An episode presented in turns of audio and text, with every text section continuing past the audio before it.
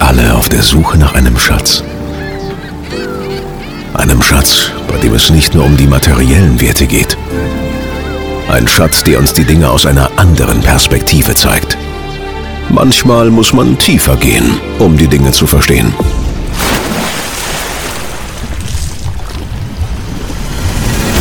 Tauche ein, tauche ab und lass es uns gemeinsam öffnen.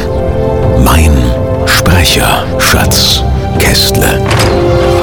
Performance, Interviews, Mindset, Studiotechnik, Stories, Hintergründe, Perspektiven. Herzlich willkommen zum Sprecherschatz Kästle. Mit mir, Markus Kästle, für euch jeden Tag am Mikro, selbst professioneller Sprecher. Und ich gewähre hier in diesem Podcast ein bisschen Einblicke in meine Tätigkeit eben als Profisprecher und lasse euch so ein bisschen hinter die Kulissen blicken und an meinen Gedanken teilhaben. Wenn ihr es andersrum machen wollt, wenn äh, ihr eure Gedanken mitteilen wollt, dann macht das am besten per E-Mail. Es gibt eine extra Adresse für diesen Podcast, podcast.markuskästle.de. Da erreicht ihr mich per E-Mail und da kann ich euch gerne auch Fragen beantworten oder freue mich natürlich auch über Feedback jeglicher Art bezüglich dieses Podcasts, dem Sprecher Schatzkästle. In der heutigen Ausgabe geht's mal um das Thema, was denn eigentlich eine gute Recording-Session ausmacht oder welche Komponenten dazu führen, dass die Aufnahme richtig, richtig gut wird und so wird, wie man es vielleicht selbst auch möchte und wie der Kunde es sich auch vorgestellt hat. Und da gibt es meiner Ansicht nach ein paar verschiedene Aspekte, die auch ja laufenden Prozessen und Veränderungsprozessen unterworfen sind. Und deswegen möchte ich einfach mal damit einsteigen, mit einem Thema, was vielleicht gar nicht so viel jetzt mit der reinen Arbeit des Sprechers zu tun hat, sondern mit dem, was eigentlich davor schon passiert.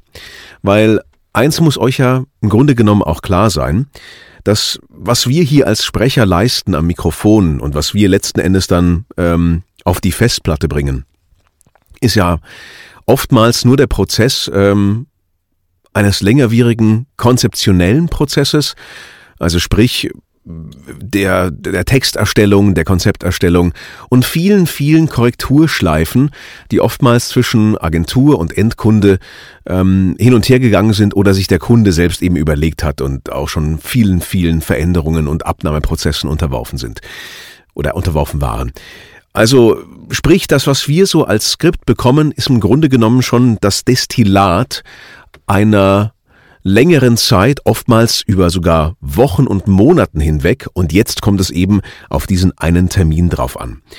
Und das ist auch so ein bisschen die Erklärung, warum manchmal, und Gott sei Dank ist es wirklich selten der Fall, aber in manchen Sessions natürlich schon eine gewisse Grundspannung da ist, weil jeder Beteiligte weiß, okay, jetzt kommt's drauf an, jetzt geht's ans Eingemachte, jetzt geht's um die Wurst sozusagen. Ja.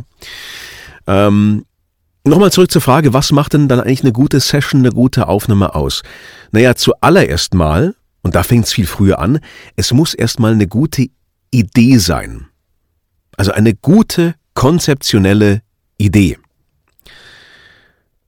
Das geht es nicht immer. Man hat auch mal oder sogar häufig dann ähm, Aufnahmen, wo man im Grunde genommen, ich möchte es nicht böse sein, aber so Standardware abliefern muss.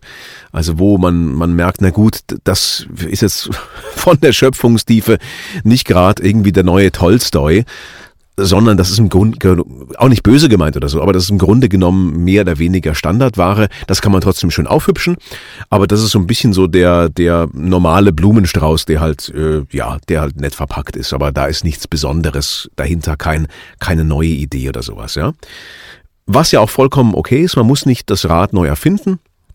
Man kann natürlich auf bewährte Konzepte und auf Ideen zurückgreifen, darf sich dann aber auf der anderen Seite, finde ich, auch nicht erwarten, dass auf einmal jetzt die Welt aus den Angeln gehoben wird, weil wir machen es fachlich so gut es geht, aber im Grunde genommen können wir dann in dem Moment das Rad auch nicht neu erfinden, das hätte davor passieren müssen. Dann braucht es aber wiederum auch, und das ist auch ein Punkt, der der guten Aufnahme am Ende einen Kunden und auch eine Agentur, je nachdem, oder wenn der Kunde es selber macht, der auch Mut mal hat, etwas anderes zu versuchen. Vielleicht die ausgetrampelten Pfade zu verlassen und mal etwas vollkommen Neues zu probieren.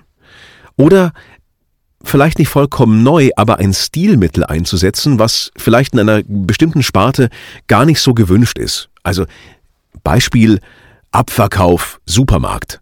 Dass es nicht immer so super preisgetrieben ist, zum Beispiel jetzt. Also das Mega-Angebot für 1,85. Sondern dass es mal ganz anders daherkommt.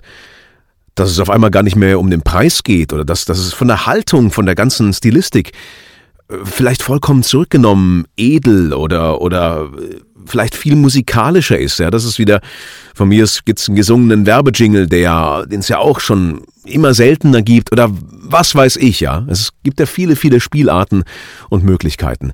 Also es braucht einen Kunden und auch eine Agentur, die das dann rausdestilliert und auch den, den Kundenwunsch respektiert und nicht nur wer den eigenen Stiefel aufdrücken will, was dann auch oft zu Reibungspunkten auch in Aufnahmen kommen kann, wenn sich Agentur und Kunde nicht ganz so grün mehr sind und die Vorstellungen ein bisschen auseinanderklaffen oder schon eben viele mühsame Korrekturschleifen im Vorfeld da waren und da merkt man, naja, so ganz aufgelöst ist, ist das noch nicht, ja.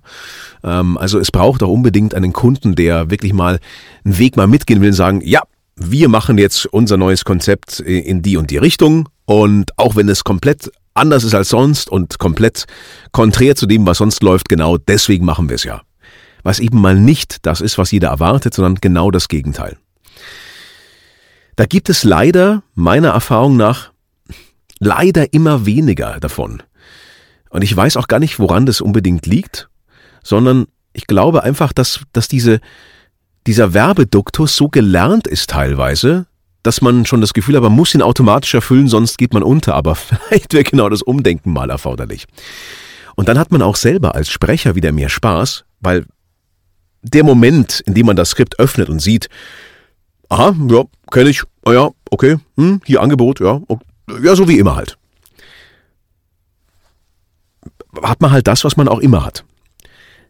Wenn man aber jetzt was bekommt und dann merkt, oh wow, wow das, ist, das ist ja mal anders, hey, das finde ich ja mal spannend und so, dann bringt man, wir sind halt auch nur Menschen, ja, und keine Maschinen, auf einmal eine ganz neue Leidenschaft wieder rein, sagt, wow, hey, cool, das habe ich ja, das, das finde ich jetzt mal eine geile Idee.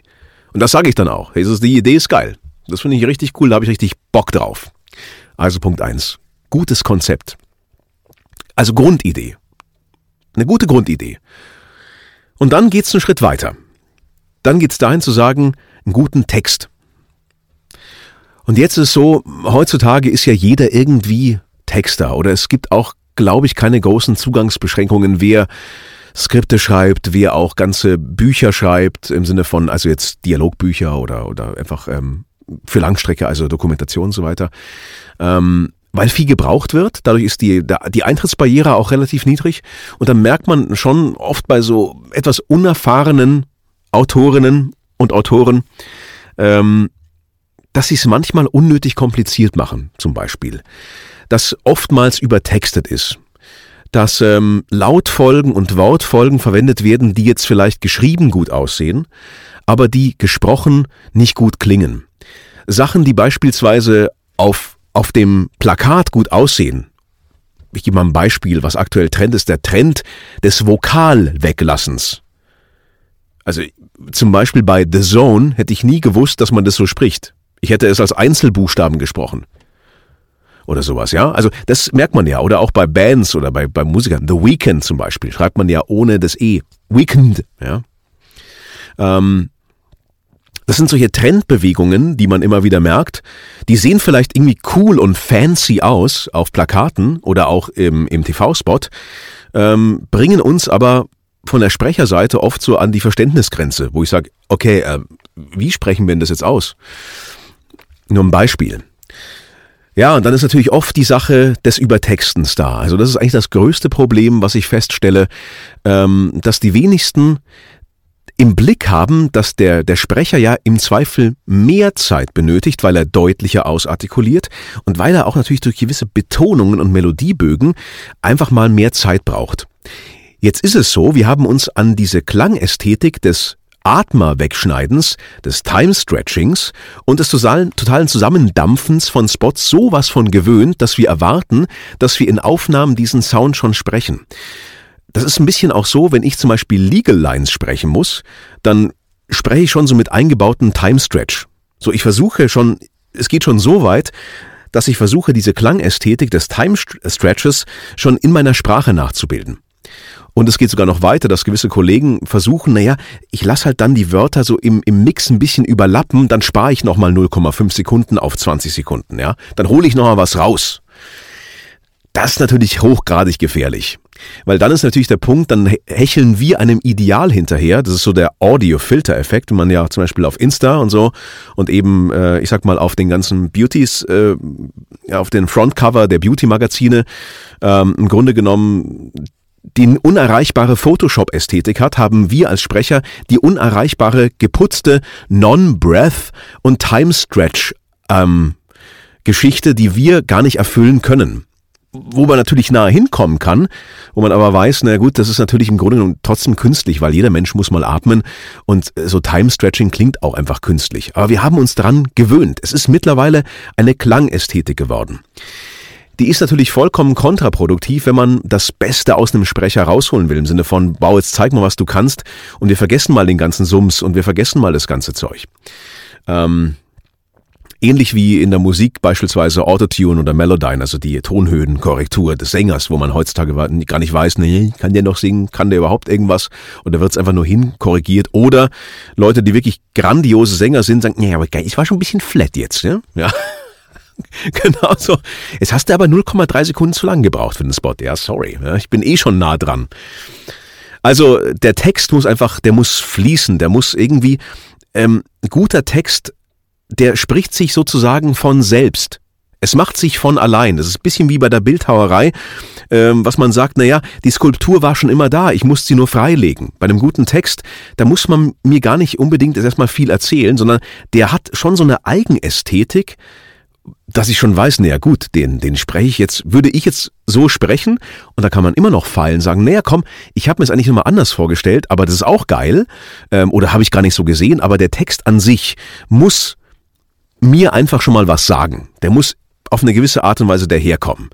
Ist der, kommt der edel daher? Wirklich, äh, ist der hochwertig? Ist der cool, jugendlich, schmissig? Ist der, hat der, hat der so ein, ist der so trailermäßig, so bigger than life und voll auf die Tube drücken und sowas? Das macht man mit der Auswahl der, der Worte, des Satzbaus und der ganzen Ästhetik. Sind es kurze, zackige Sachen oder sind es so lange, erklärendere Sätze, wo man sagt, man muss ein bisschen mehr fließend sprechen und sowas. Das sind alles Sachen, das macht der Text. Das muss gar nicht die Regieanweisung machen. Das ist im Text selbst schon enthalten. Also, guter Text, schön auf Zeit getextet, wirklich mit Luft, wenn man selber textet und dann abstoppt nochmal paar Bonussekunden im Sprecher oben drauf geben und auch dem Produzenten Luft für die Musik, Luft für Effekte, Luft für die, für den Mix und für Sounddesign lassen. Erst dann wird's richtig geil. Dritter Punkt, ähm, Studioatmosphäre im Allgemeinen und eine gute Regie. Oder eine passende Regie. Wir sind im Grunde genommen so ein bisschen gefangen zwischen professioneller Dienstleister und auf der anderen Seite ähm, Künstler oder sagen wir auch mal tagesformbedingt mal, stab, mal stabiler und mal labiler. Im Sinne von, man kann Kritik manchmal besser abhaben und manchmal denkt man sich, weißt du was, eigentlich habe ich doch den geilsten Take gesprochen, jetzt take it, it's the perfect one. Ja? Ähm, was man sich selbst immer so denkt, ja. Ähm, oder es ist so eindeutig, dass es so sein muss, oder man bekommt konträre Anweisungen und sagt, ey, was wollt ihr jetzt eigentlich? Also ich verstehe nicht, wo ihr jetzt hin wollt. Ähm, passende Atmosphäre und passende, passende Regie. Also erstmal vom Studio ausgehend. Ähm, dass der Tonmeister dein Freund ist, so dass der Produzent auf deiner Seite ist. Im Sinne von, hörst du dich gut, klingst du für dich selber cool, hast du den, den, den richtigen Sound auf dem Ohr. Also kannst du dich gut hören im Sinne von, fühlst du dich wohl mit deinem Sound. Ich hasse nichts mehr, als in Studios zu gehen und dann habe ich nicht meinen Lieblingskopfhörer. Ja? Deswegen muss man ihn eigentlich selber mitnehmen, einfach aus, vielleicht aus hygienischen Gründen. Aber auch das macht schon viel aus. Oder klingt der Sound irgendwie dünn oder so, oder fühlt man sich nicht so wohl? Ja, das, das machen wir im Mix noch, ja, fix it in the mix. Aber ist es nicht cooler, wenn man bei der Aufnahme gleich, wenn es gleich schön satt und fett klingt? Ja, ist doch einfach schöner, ja, auch für einen selber. Ähm, ist die Musik schon da? Ist die schön geschnitten?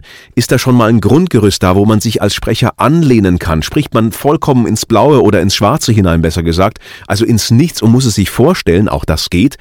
Aber wenn schon mal eine Grundidee da ist, also hey, wir haben hier schon mal den Kollegen, der hat das so gesprochen und dann kannst du dich dran anlehnen oder du hast eine Musik oder ein Sounddesign, Vielleicht ist es eine Szene, wo du dagegen anschreien musst, äh, dagegen ankämpfen musst, weil es um irgendwelche Bauarbeiten geht und du musst halt lauter sprechen, weil eben im Grunde genommen da im Hintergrund Bauarbeiten stattfinden. Ist da was da? Oder sagt, ja, ich halt, stell sie es halt vor. Oder gibt's da schon was? Das sind zum Beispiel so technische Aspekte. Und dann fühlst du dich einfach auch wohl und wertgeschätzt. Also ähm, ist es einfach eine angenehme und schöne Arbeitsatmosphäre. Und dann ist es bei der Regie auch so, das ist im Grunde genommen, gibt's ja diese eine Fraktion, ähm, die, wenn es nach zwei Takes nicht hinhaut, dir einen Line-Read geben, sagen, ja, ich sprech's dir mal vor. Das ist ungefähr das Schlimmste, was passieren kann. Ist übrigens in Amerika verpönt. Bei uns ist das so immer noch so, ja, ja, das, das macht man schon nochmal und finde es auch nicht so tragisch, aber eigentlich im Grunde genommen ist das so das letzte Mittel. So, wenn es gar nicht mehr klappt, dann lese ich es dir halt vor. Eigentlich bist ja du dafür da zu sprechen, aber ich spreche es dir jetzt mal vor. Ähm, das ist also meiner Ansicht nach im Grunde genommen so ein bisschen das Armutszeugnis, ähm, sondern man muss im Grunde genommen auf eine charmante Art und Weise rüberbringen, was man denn eigentlich möchte. Und da natürlich auch den Kundenwunsch und die Zeit und sowas mit dem Auge behalten. Also eine gute Regie, meiner Ansicht nach, ist die, die empowert im, im Sinne eines Servant Leaders. Also sprich, äh, ich bin für dich da, dass du das Beste aus dir rausholen kannst. Ich bin nicht dafür da, um hier den Zampano, Zampano zu markieren, sagen, ich bin der große Regisseur und ich zeig dir jetzt mal, wo es lang geht. Sondern ich bin ja dafür da, um aus mir und aus dem vorhandenen Skript das Beste rauszuholen. Wenn ich dann draußen niemanden habe, der mir das Gefühl gibt, wow, das machst du geil, komm, ich habe noch eine Idee, wie wär's, wenn du die Betonung mal darauf legst, das kann man schon sagen. Betone doch mal das oder heb das doch mal hervor. Mach's nicht ganz so, mach den Melodiebogen nicht ganz so stark oder mach's mal cooler, mach's mal verschliffener. Versuch mal nicht zu präzise zu sein, versuch mal präziser zu sein. Ähm, lass dir mehr Zeit hier oder oder gib mir doch noch mal einfach im Grunde genommen ähm, noch mal eine andere eine andere Art und Weise der Sprechweise. Geh mal weiter vom Mikro weg, geh mal näher ran, wie auch immer. Also Sachen konkrete Anweisungen, ohne wirklich vorzusprechen. Das ist im Grunde genommen die große Kunst der, die große Kunst der, der Regie. Und, was auch oftmals vergessen wird, die Kunst, eine Entscheidung zu treffen. Ist zwar jetzt auch aus dem Bereich ähm, Musik, aber fällt mir gerade ein und das ist eigentlich auch eine ganz lustige Geschichte und zwar von, von Chris Lord Algie, einer der ganz großen Mischtonmeister, der hat alles gemischt und unter anderem auch Tina Turner, The Best. Das und äh, ich kann mich erinnern, damals wurde es ja nur irgendwie auf, ähm, oder nur klassisch Spannmaschine, 24-Track aufgenommen. Und da hieß es, ja, also vom Take 1 wollen wir hier das und vom zweiten das und vom dritten das. Und dann wurde hart, hart geschnitten on Tape sozusagen. Ja, Da wurde eine Spur ähm, sozusagen auf die andere überspielt und das alte war auch nicht mehr da. Also sprich, das wurde im Grunde genommen in Realtime, dann wurde sozusagen ein, ein Mixdown erstellt auf eine freie Spur. Ähm, Jetzt behalten wir natürlich alles und können auch 100 Takes machen. Aber ab einem gewissen Punkt auch zu sagen, nein, das ist so super, das ist genau so, wie wir es wollen. Vielleicht ist da auch eine kleine technische Unsauberkeit drin, ein Klacksen oder ein Klicken, ein Grunzen, ein Grummeln, wie auch immer. Aber lieber den Take daneben, der sagt, ne, das ist genau, das ist die Haltung, die ich will, das ist genau der Take, den ich möchte und den nehme ich jetzt auch. Das ist so eine Sache, die kommt dann erst mit der Zeit, mit der Erfahrung. Aber Entscheidungen zu treffen in der Regie draußen und dem Sprecher auch das Gefühl zu geben, ja, das war einfach der Take, der ist super. Ähm, gib mir nochmal eine Safety davon. das ist dann auch, auch der Klassiker, macht man natürlich gerne, eben aus dem Grund, wenn man weiß, okay, wir haben eigentlich unseren Take, jetzt biete ich eine nochmal an, falls technisch irgendwas unsauber war und man hat was zum Gegenschneiden. Verstehe ich auch, nur ist irgendwie so der Running Gag, jetzt mach nochmal eine für die Galerie, mach nochmal noch eine Safety.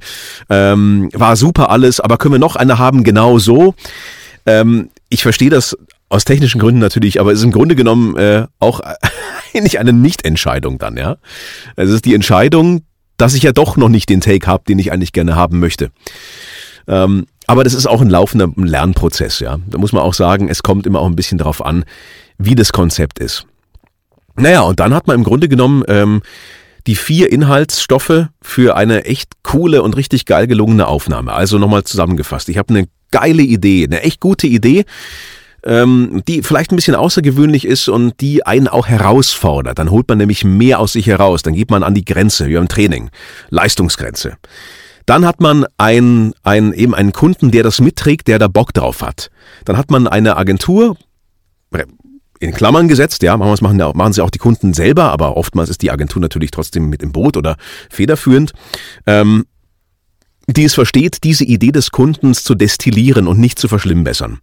Einen sehr guten Text, der wirklich ausgefeilt und ausgearbeitet ist, der im Grunde genommen Luft lässt, sowohl für Sprecher als auch für Studio, Sounddesign, Musik, Jingle, wie auch immer. Und am Ende eine wirklich coole, kreative Arbeitsatmosphäre im Studio, wo man sich gegenseitig respektiert, befruchtet, zumindest mit Ideen, und, äh, und auch mal die Idee des anderen zulässt und wirken lässt, ohne aber wirklich so überkonkrete Anweisungen zu geben, dass man jegliche Kreativität wieder im Keim erstickt, weil man es ja schon genauso vorgibt, wie man es haben möchte. Also auch Raum lässt, etwas Neues dann entstehen zu lassen, den Sprecher sein Optimum in diesem Moment rausholt.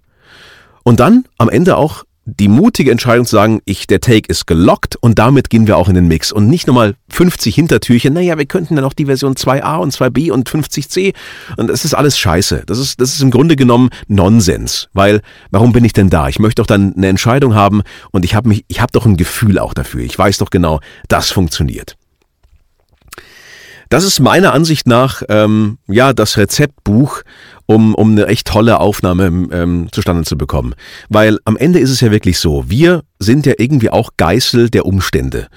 Ähm, ich mag nicht sagen, dass wir nicht auch mal als Sprecher einen schlechten Tag haben. Nur im Normalfall ist es dann so, wenn wir merken, oder wenn ich merke, okay, es ist halt so, dass das Konzept ist schon fünfmal durch die interne Abstimmung man ist nicht so richtig happy damit, da muss ich sagen, dann hole ich trotzdem natürlich das Beste raus, was geht, weiß aber dennoch in meinem Hinterkopf, naja, wenn das anders gemacht worden wäre, wäre es meiner Ansicht nach besser. Das kann ich auch nicht abstellen. Da habe ich auch eine Meinung dazu, aber es ist ja nicht mein Projekt. Also bin ich dann in dem Fall Dienstleister und mache es so gut, wie es unter den, unter den Not, unter den gegebenen Rahmenbedingungen eben möglich ist.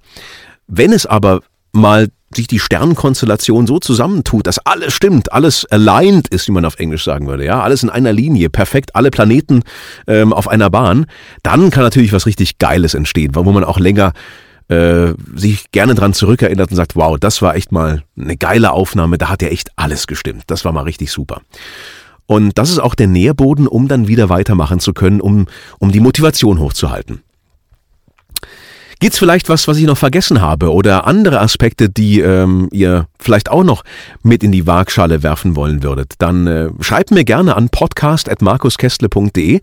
Ich freue mich gerne über euer Feedback. Würde mich auch freuen, wenn ihr mir eine Bewertung da lasst. Das hilft mir ungemein, um einfach auch das ganze Thema noch ein bisschen mehr zu pushen und ein bisschen mehr in die Öffentlichkeit zu bringen. Natürlich nur ehrliche Bewertungen, ist ja vollkommen klar. Und dann freue ich mich bis zum nächsten Mal und wünsche euch eine gute Zeit, alles Gute und bis bald.